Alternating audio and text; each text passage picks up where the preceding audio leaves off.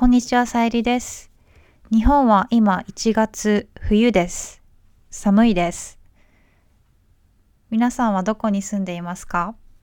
今回はまたもしもしゆうすけさんと日本の家、日本の暖房について話しました。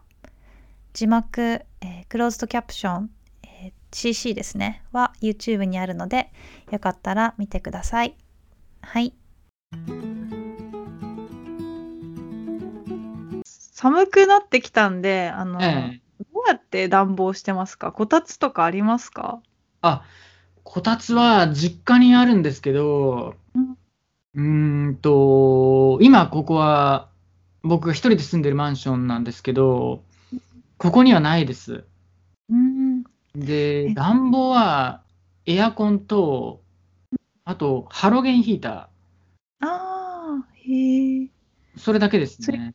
じゅ十分ですか？寒さは。寒さ対策は。あの、鉄筋コンクリートのマンションなんで、ああ。一回温めると、部屋がずーっと暖かいんで、うん。大丈夫です。いいですね。私は木造の一軒家なので、うんうん。かなり寒いんですよね。だからエアコンがあるんですけど、寒いですよね。寒いですよ。本当1階がすごい寒くて、私2階にいるんですけど、うんうん2階はまあ大丈夫ですけど、それで、あの、こたつ欲しいなとか思うんですけど、まあでも多分、うん、いらないなと思ったり、どうしようみたいな。えー、こたつ快適ですよね。あの、おそらく外国人の人はあんまりこたつ使ったことないと思うんですけどう、ん。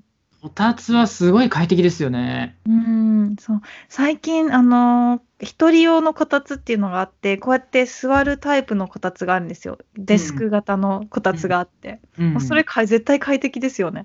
うん、間違いなく快適ですね。ちょっと買おうかな。今それを考え中です。そんな高くないですもんね。多分1万5千円とか2万円ぐらいで買えると思いますね。うん、そうですよね。うんそう。うんただ、日本の住宅事情を考えると、うん、あまり大きい家具買えないですよね。そうなんですよね。うで、んこたつだと冬だけじゃないですか。うん。ちょっとデザインが大体あまりかっこよくなくてダサい。そう。あ、でも、そのダサいのがうん。逆にかっこいいのかもしれないですね。和風のうん。古いデザインのものって、うんなんかかっこよくないですか？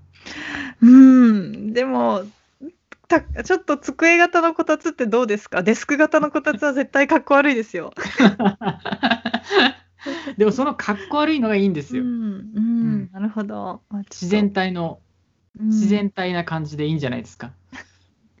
そうですかね。そう。うん